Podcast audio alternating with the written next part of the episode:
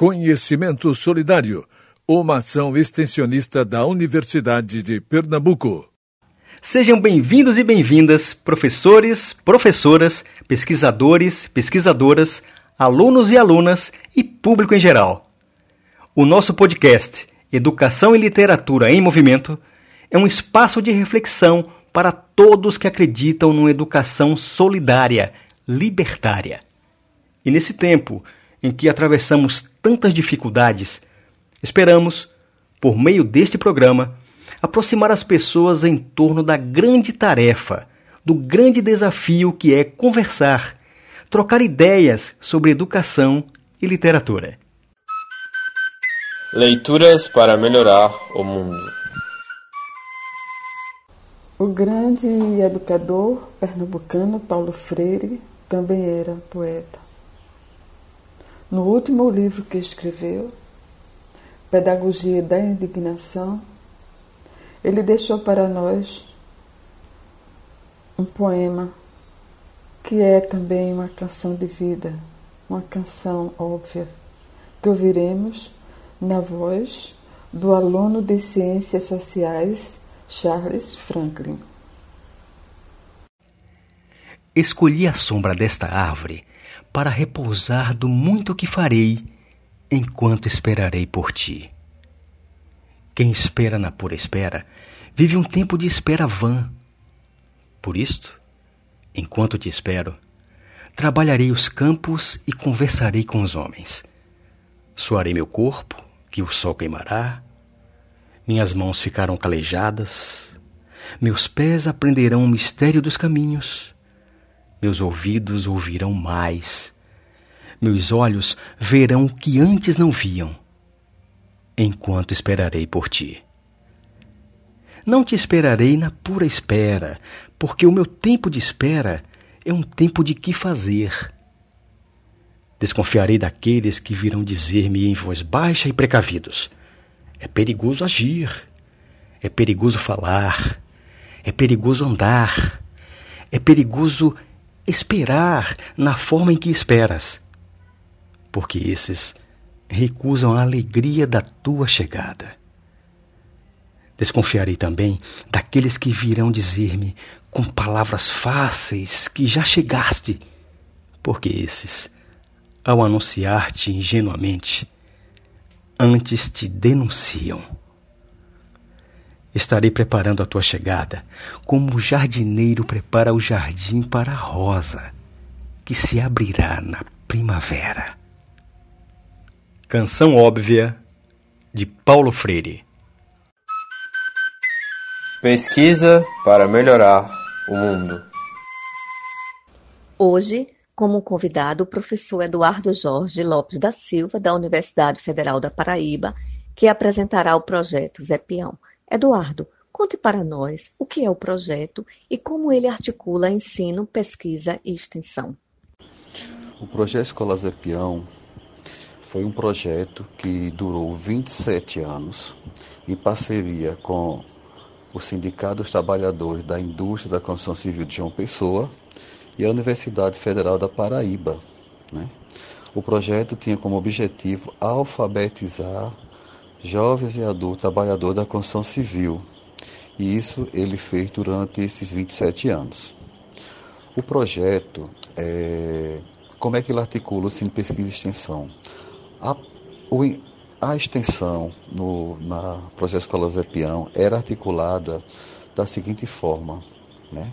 É, alunos do curso de pedagogia e outras licenciaturas passavam por um processo de formação inicial e a partir desse processo de formação inicial eram selecionados, né? Porque não tinha como ter é, indicar todos os, os alunos das licenciaturas eh, que participavam dessa formação, eles eram selecionados para serem alfabetizadores. Né? Então a extensão se dava no canteiro de obra, era a partir da ação alfabetizadora, educacional alfabetizadora e pós-alfabetizadora nos canteiros de obras de segunda a quinta-feira, das 19 às 22 horas, né? É, e, perdão, das das 19 às, 20, às 21 horas. é, com aulas de matemática, língua portuguesa, ciências humanas da natureza, né?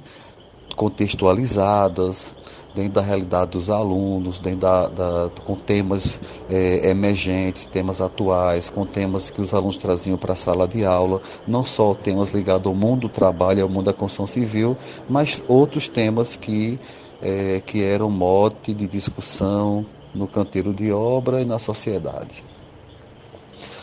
É, então, a, a, extensão se dava dessa forma, né? Era um projeto de extensão que ia aos canteiros de obra alfabetizar.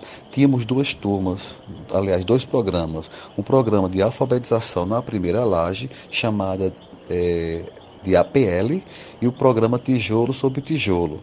O APL, Alfabetização na Primeira Laje, se destinava para aqueles alunos com nenhuma escolarização, jovens e adultos sem escolarização prévia ou, ou com pouquíssima é, escolarização. Né?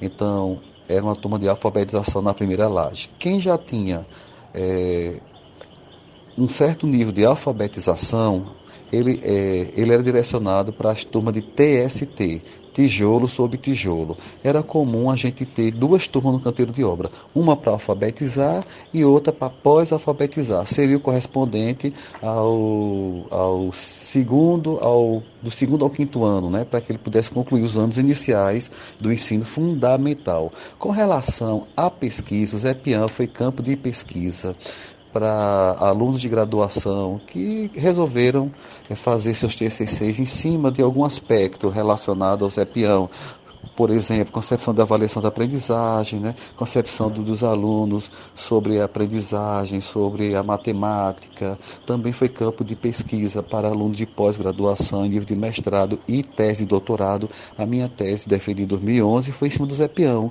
Foi em cima das práticas discursivas de alfabetização de jovens e adultos numa experiência de educação popular. Né? E o ensino, ele, enquanto espaço é, de formação continuada, inicial, né, formação inicial para alunos de licenciaturas. Né? E com é, o Zé Peão sempre esteve presente dentro da, da academia, dentro da, do, do, das disciplinas de educação jovens e adultos, como, como uma experiência exitosa, né? E, é, importante é, para, para, como referência né? para se conhecer outros elementos, outras práticas de educação de jovens e adultos é, existente aqui no estado da Paraíba, é, em particular na cidade de João Pessoa.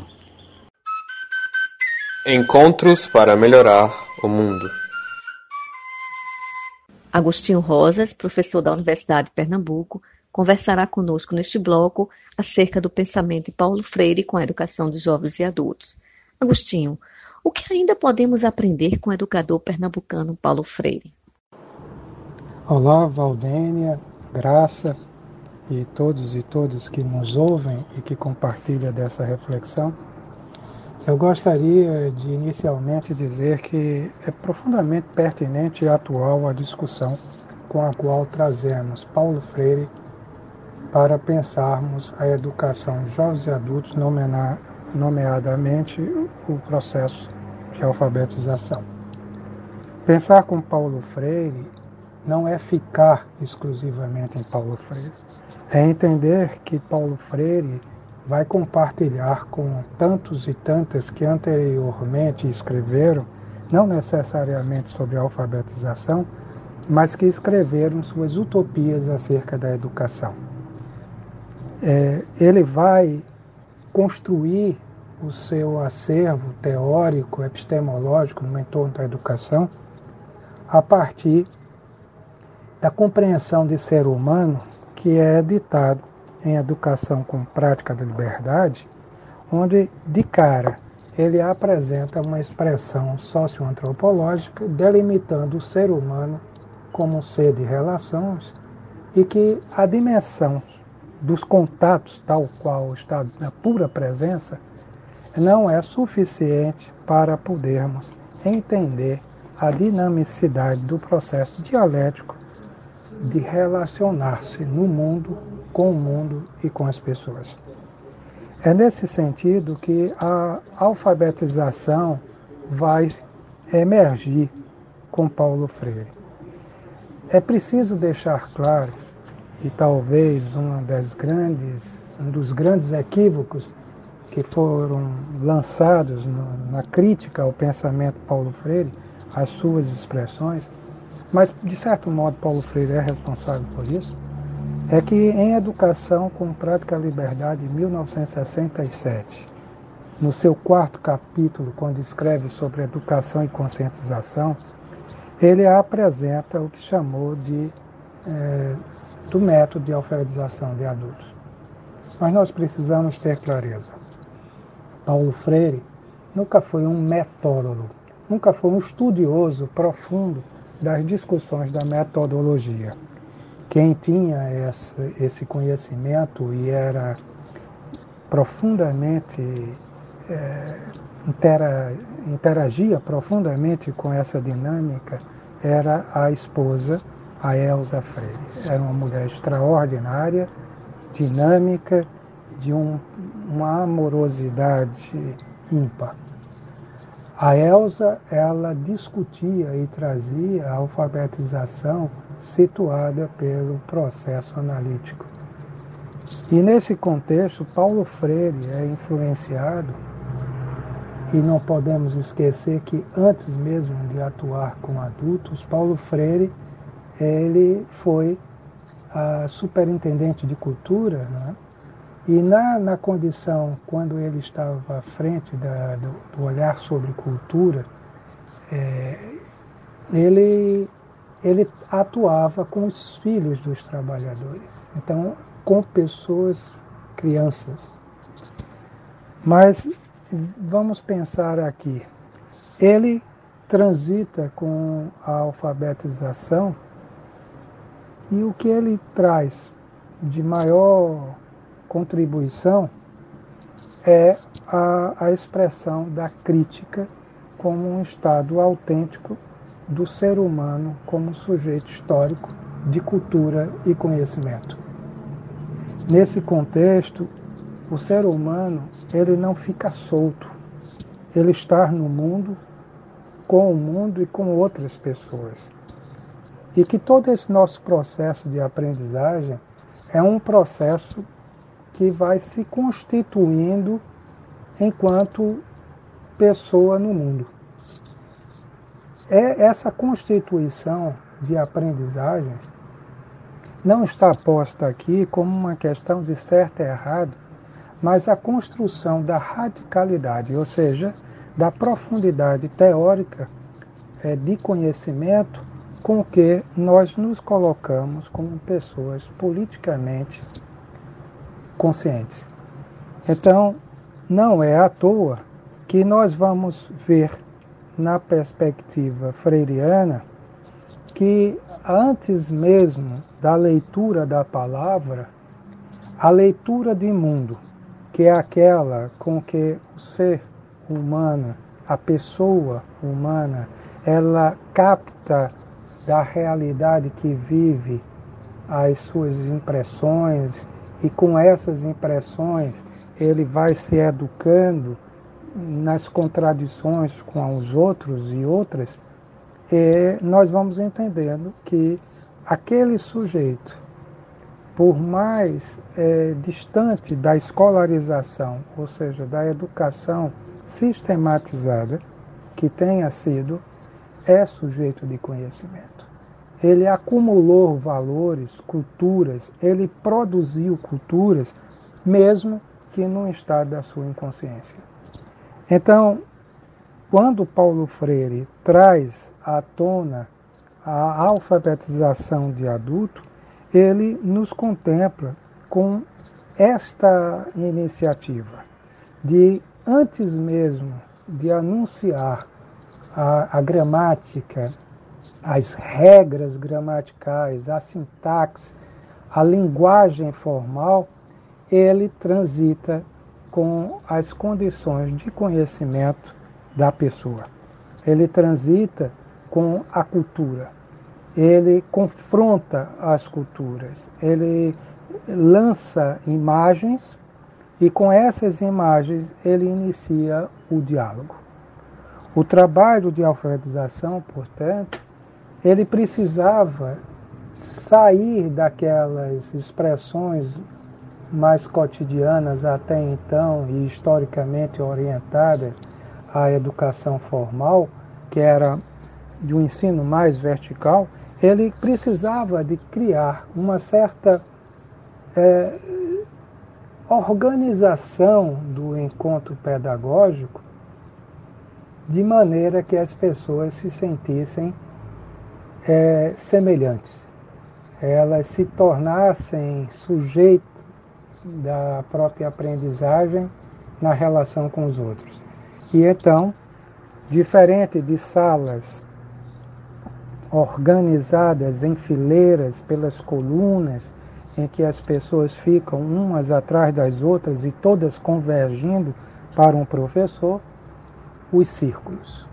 Os círculos de cultura eram então uma maneira de que as pessoas, todas concentricamente colocadas com a visão para o interior do círculo, podiam se perceber, se ver, se ouvir e poder compreender melhor o que cada um em uma falava, pensava através das suas expressões.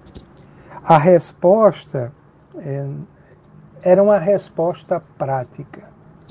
O pensamento era um pensamento vindo do prático e retornando ao prático.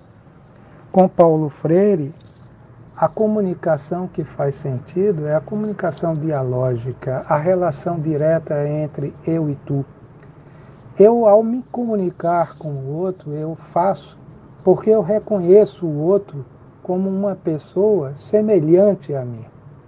E eu vou ao outro com o outro, de tal modo que no diálogo o outro é muito importante.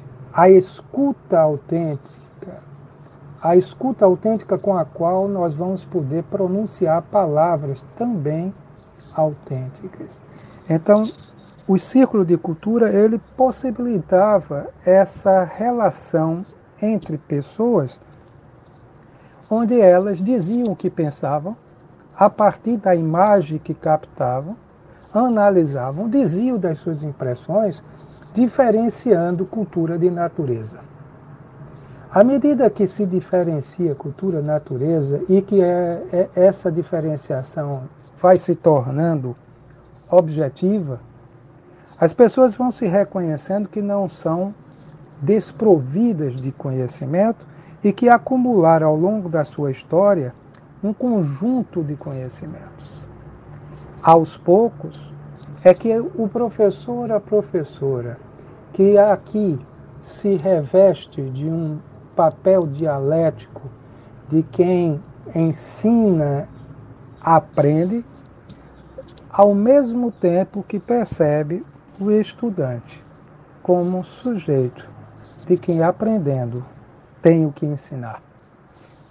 Todos nós, como sujeitos de, de conhecimento históricos e de cultura, somos pessoas de um certo saber sem nem saber certo propriamente dito, ou errado propriamente dito, mas um saber. Um saber com, com o qual nós vamos nos confrontando uns com os outros.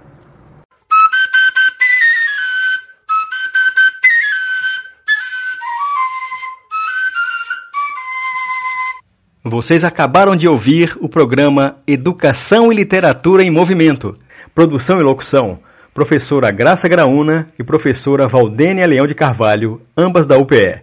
Convidados: professor Eduardo Jorge Lopes da Silva, da UFPB, e professor Agostinho Rosas, da UPE. Participação nas vinhetas: Rudá Sobreira, aluno do ensino médio. Trilha sonora: professor Guedes Montalvos, do Centro de Educação Musical de Olinda.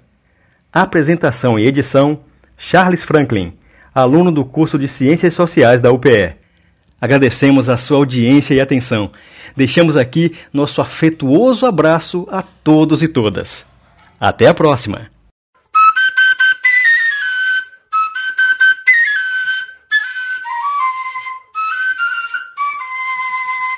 Universidade de Pernambuco o conhecimento a serviço da vida.